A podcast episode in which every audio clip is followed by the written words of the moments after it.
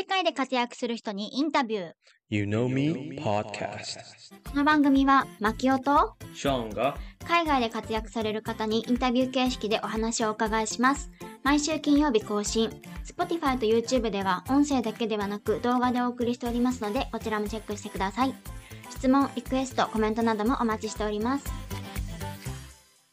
今日の湯飲みゲストはアーティストの京子さんです。京子さんはアーティスト業の傍ら、ブログ、なんだろうなアメリカの運営、ツイッターでは在米鍋会と称したアメリカ在住コミュニティの運営をされていらっしゃいます。ぜひ最後まで聞いてください。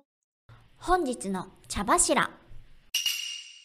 で最近、あの、まあ、台湾に帰ってきたので、ちょっと銀行に行った時の話をしたいと思います。まず、カスタマーサービスという点では、台湾と日本については本当に、まあ多分トップクオリティと言ってもいいぐらいだと思うんですけれども、すんごい丁寧な対応。えー一方、アメリカは、まあご存知の方も多くいらっしゃるかと思いますが、なんか電話とかしても1時間2時間待たされるみたいなのも結構よくある話なので、なんか全然そこがまず違うなっていうところ。うん、でも銀行だったらね、悪いサービスされたことはないんだけど、待たされたは結構ある。うん。結構、あ、ちょっと少々お待ちくださいととはいえ、もう1時間、2時間後、そうだ ね。銀行は比較的でもいい方かもね。うん全然いいあの、方だ。なんかそ？れはとわかりませんとかないしね。他の HOA とかだったら、うんその、わかり、わからないみたいな感じにホー、ムワランティー、インシュランスなんとか、なんでも8時間も待たされたことあるし。そうだよね。まあなんで、まあいい方なんですけど、でもちょっと一回、今回のちょっとトラブル案件があって、ある銀行に行きまして、あの、ウーさんっていう同じ人にちょっとずっと対応をお願いしていたんですね。なので銀行に入って何か、あの、な何のために来ましたかって聞かれたので、あの、ウーさんに用があって来ました。ウーさんじゃない、ゴさんかな、日本語だと。に用があって来ました、みたいな感じで言って、で、それで番号札は普通取るんですけれども、それを取らずに、ウーさんの前に座って、ちょっと私来たから待ってるね、みたいな感じで言ったんです。で、前の方が終わったので、その呉さんが私を呼んだので、座ったんです。そしたら、全然違うところから、女の人が、カツカツカツって歩いてきて、すっごい怖い、剣幕した感じで、このお客さん番号札取ってないのになんであなた対応してるの？みたいな感じで言われちゃって、中国語で。他にあなたのことを待ってるお客さんが番号札取ってる人がいるんだから、そっちを先に対応してよみたいな感じで怒られてて。で、私はまた違う窓口に連れて行かれて、あの、その牛さんに対応して、ずっと対応してもらってたから、最後もそうしたかったのに、結局最後の最後はなんか違う人がやってしまってって感じで、なんかうさんにすごい申し、いろいろ頑張ってもらったのに申し訳ないなとも思いつつ。あ、でも一応その人も、あの、すいま、お客様大変申し訳ございません。移動させてしまって、みたいなことはね、あの、おっしゃっていただいたので、あ、まあ、さすがそこの最後の対応も台湾だなというふうに思ったんですけれども、そんな感じでした。私が思ったのが、そのマネージャーが目の前に、てめえ何やってんの？とか、あれはなかなかアメリカでも日本は見ないでしょ？こっそり、あるいはどっかでうんうんうん。ややるっていうか。そうだね。ぜダメだよね、逆に。なんか、マナー的にね。はい。台湾はもう何度も見かけ、てめえ何やってんの？間違ってるんじゃねえかうんととかよ、く見かける。ね そう、こっちが萎縮しちゃうよね。うん、はいえ、え、えっと、どうす、どうすればいいんですか？うんっていうのが、これも国民性というか、うん。まあ、いいか悪いかわかんないんだけど、改めて、大きな違いやうんな。はい。本日の湯飲み。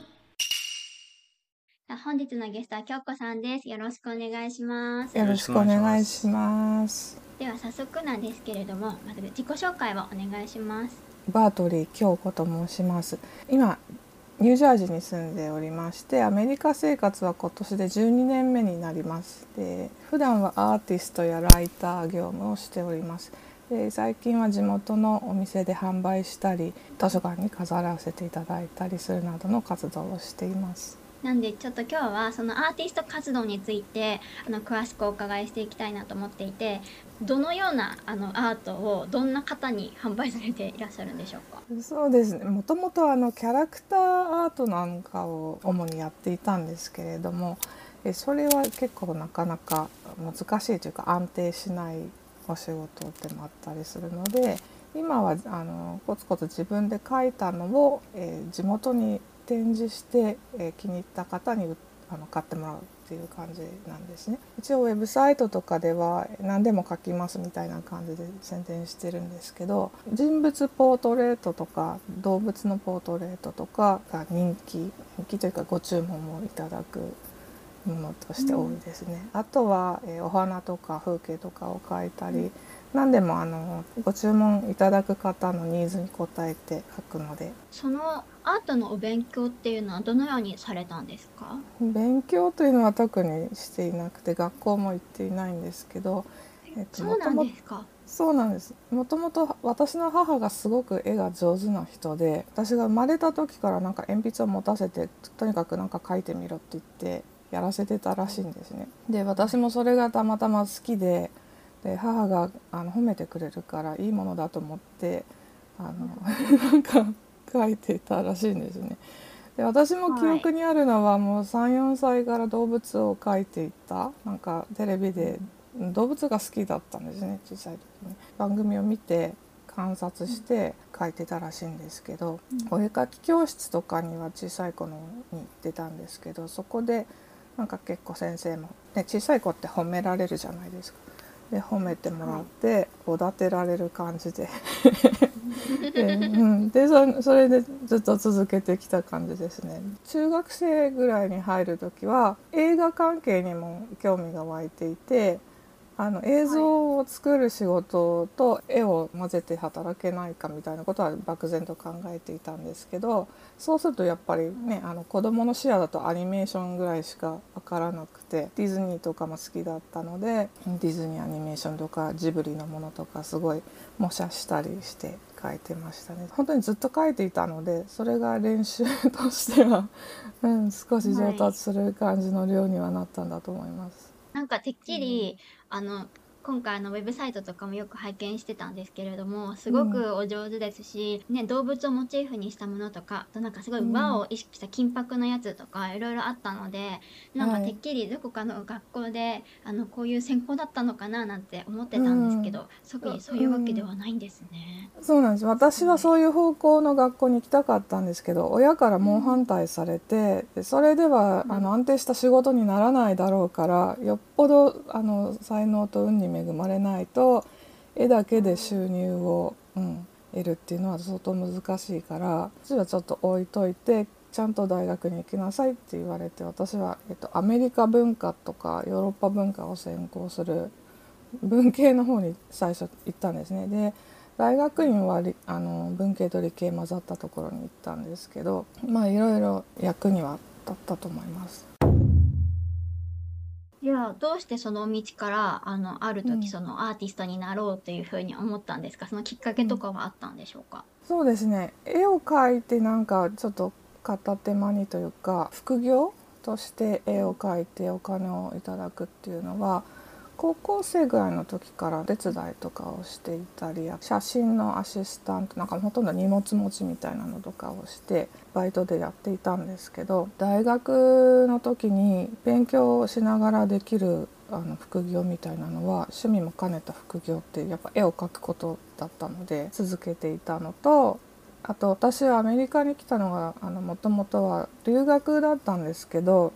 なんか燃え尽き症候群みたいになってしまって留学に来てから夫と出会ってお付き合いをして結婚をしてからなんかビザの関係とかがすごく難しくて留学の奨学金とかって日本に帰らないともらえないとか結構規定があるものをいただく予定だったので、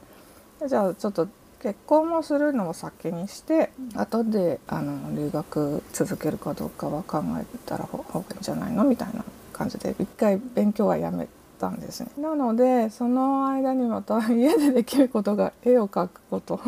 だったんですね。グリーンカードが出て労働許可が下りてからまた絵を描いて売るように。フリーランスのサイトとかでお仕事見つけてキャラクターデザインとかコミッションをもらって何かプロジェクトに参加させていただくとか、そういう感じで少し少しずつややってます。自需要があればそのお客さんのニーズに合わせた絵を描かれているっていうことだったんですがなんかそれ以外にもしご自身が描きたいって思うような絵ってなるとなんかどういうのがインスピレーションとかそういうテーマとか何かそういったのはあるんでしょうか？あの今はアクリル絵とかあの鉛筆画とかアナログで描いてるのが主なんですけどもうちょっとデジタルの技術をきちんとやり直して、あの1枚すごく時間をかけた映画撮影とかのための背景を描いたりとかあとキャラクターデザインとかのあの 3D のキャラクターデザインとかもやってみたいですね。それが今の目標です。今までそのアーティスト活動をやってきた中で何か印象的だった出来事とか、エピソードとかありましたら教えてください。いろいろあるんですけど動物の絵を頼まれる方ってちょうどペットが亡くなってペットロスで悲しんでる間の人とかがすごく多いのでその方たちに描い描いたものを見せてあの届いて気に入ってもらえた時はすごくあの心温まるメッセージをいただくんですね。ペットがあの世でねなんか幸せにしてる感じが浮かびますとか、そういうちょっと安心するようなメッセージをいただくのでそういうのは動物を描いてる仕事ではすごい嬉しいですね。あとは全然小さい時の話になるんですけど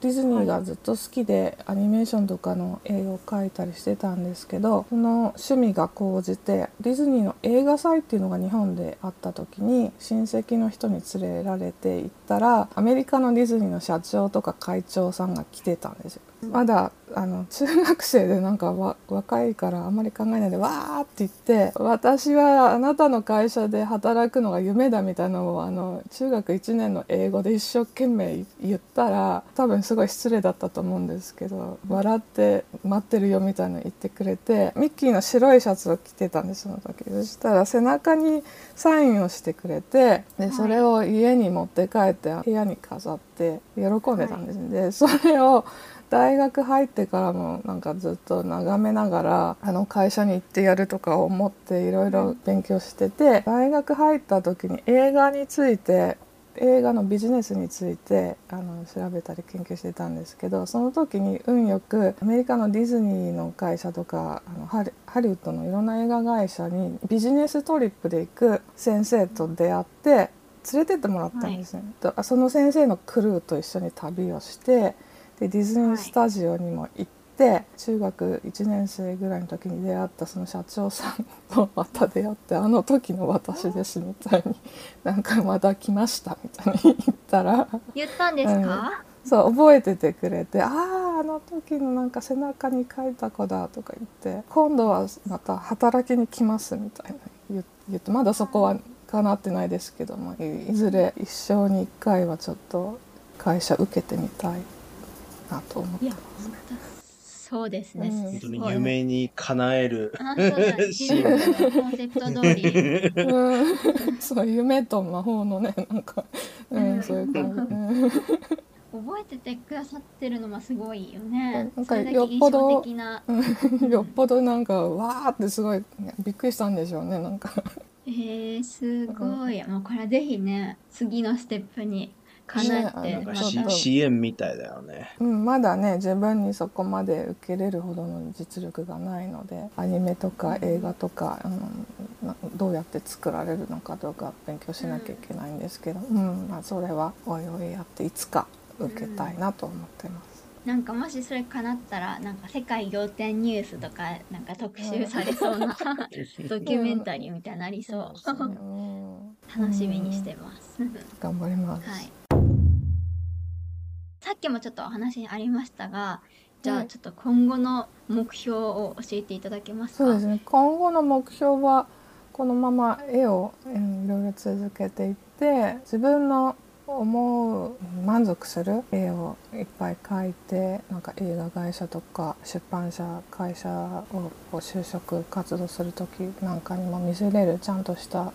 作品をたくさん作っていきたいですね。あのうん。京子さんの絵ってそのやっぱ動物の絵とかもすごく多くって心が温まるようなすごいほんわかした絵があってすごい素敵だなと思ったんですけれどもやっぱりなんかそういう動物とかあのやっぱそういうのを描くのが好きっていうのがやっぱあるんですか？そうね動物が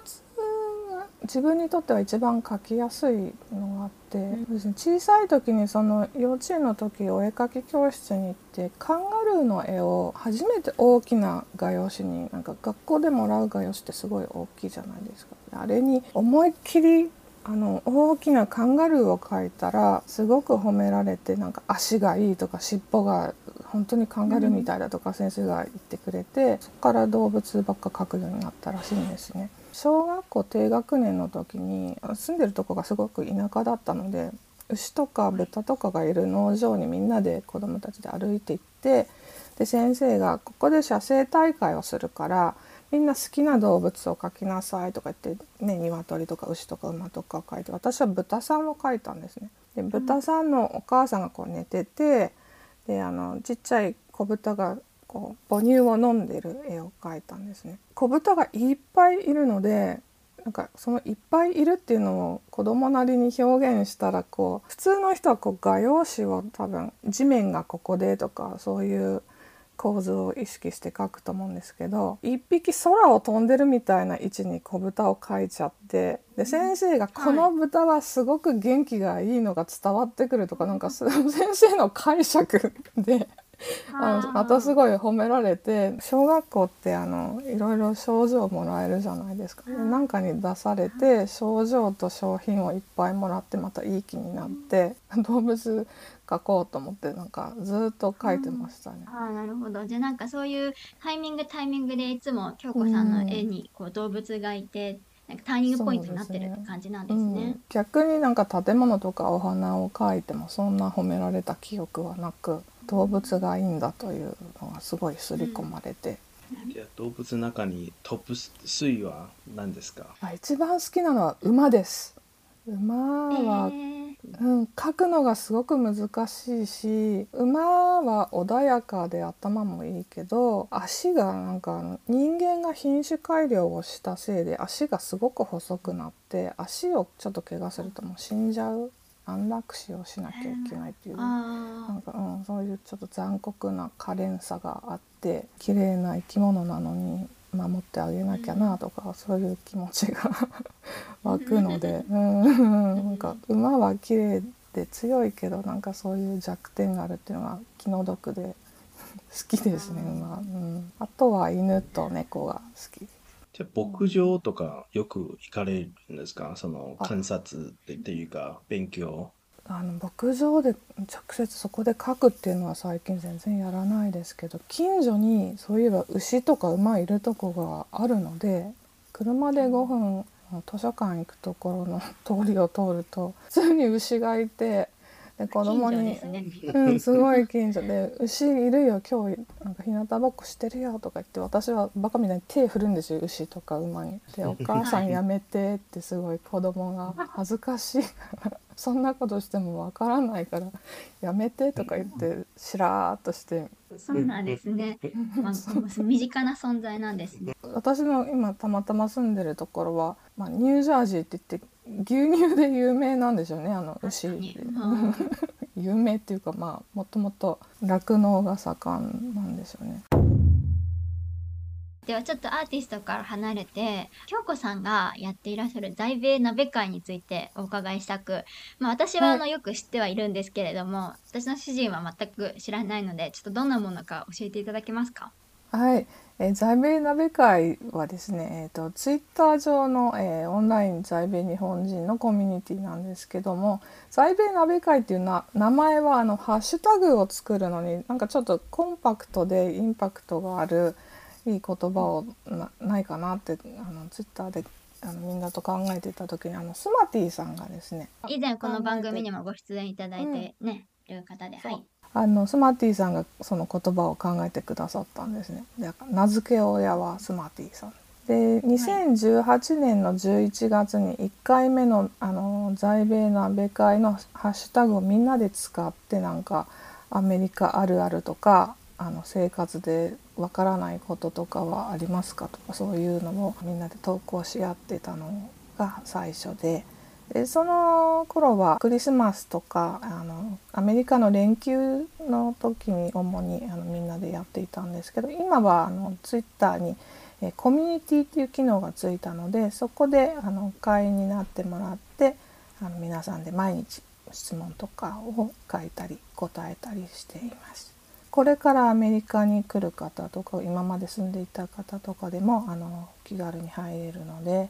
アメリカ生活で困ったことがあったり、ね、なんか病院にかかってこんなにお金がかかったとかびっくりするようなことがあると思うんですけど気軽に在米仲間でそういう時はどうするんだよとかすぐ情報がもらえるので利用してみてください。すごいありがたい。存在でわからないことがあったらもう何十年とアメリカに住んでいらっしゃる大先輩たちが、あのいろいろアドバイスをくださったりして、ね、やっぱさっきもおっしゃった医療とか保険とかわけわかんないことが多かったりするので、うんこの辺りは本当に心強いアドバイスですよね。私もこういう時はどう言うとあのちゃんと直してくれるとか、こういうふうになんかねいほん本当に医療の請求とかの話は多いんですけど間違った請求も来ることがあるから払っちゃダメとか教えてもらって、んすごい助かってますね。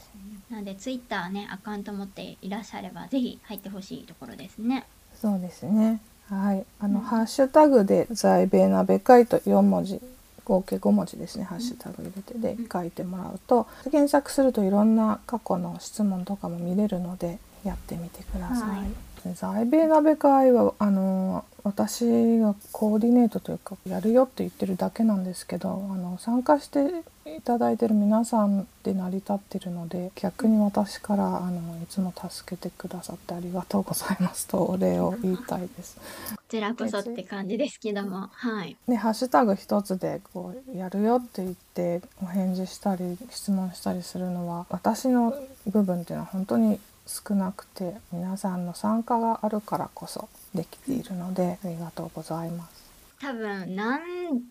百ななんか1,000人ぐらいいそうですよねトータルの人数で言ったそうあらのコミュニティがね1050人ぐらいいますね今。そんなに、うん、すごでい参加してない人もいっぱいツイッターユーザーでいるはずなので見てるだけの人も入れたら結構いると思いますね。この音声もね在米鍋会の人にもぜひ伝わってほしいなと思っているのであのね皆さん相互関係で本当にお互いありがとうございますっていう感じですね。ね、鍋会でもあの告知します。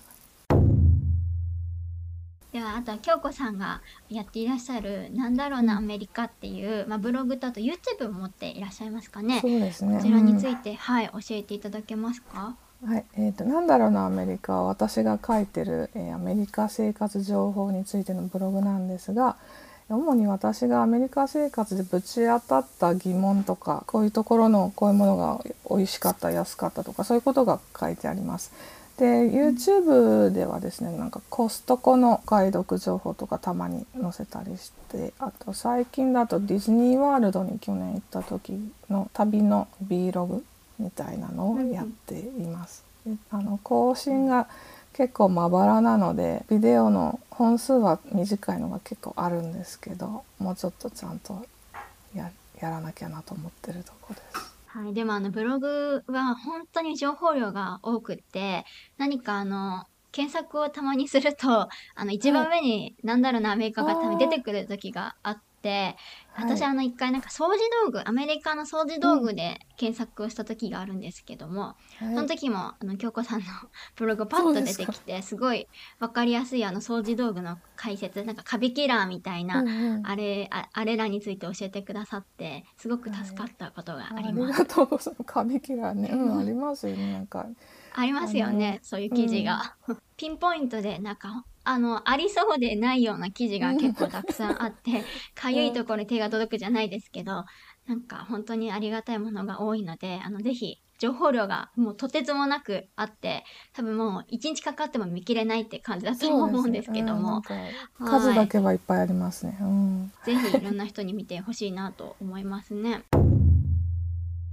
ではあと何か京子さんの方から宣伝したいこととかお伝えたいことなどありましたらお願いします。アメリカに住む日本人向けフリーペーパーの Q タイムさんっていう雑誌を出しているところがあるんですけど日経マーケットとか三つ葉とかに置いてあるらしいんですね。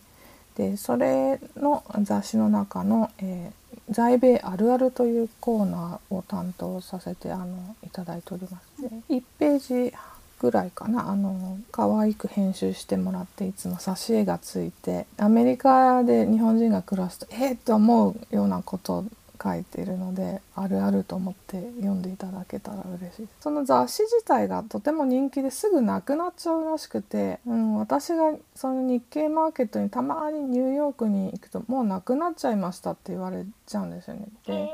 なかなかそのお店で現物を見たことが私はないんですけどデジタルでも読めるのでぜひぜひデジタルありがたい。じゃあ遠隔からでもね、そうなんので。大都市にしか置いてないっぽいので遠いところの人はぜひぜひデジタルで読んでみてください。Q タイムですか？Q タイムあのアルファベットの Q クオリティの Q だって言ってました。わかりました。チェックしてみます。じゃあ今日のゲストは京子さんでした。ありがとうございました。ありがとうございました。当番組へのゲスト出演希望募集中です。次戦多戦問いません。概要欄のリンクからご応募お待ちしております。ゆのみポッドキャストはウェブサイト、各 SNS を運営しておりますので、ぜひこちらもチェックお願いします。それでは次のエピソードをお楽しみに。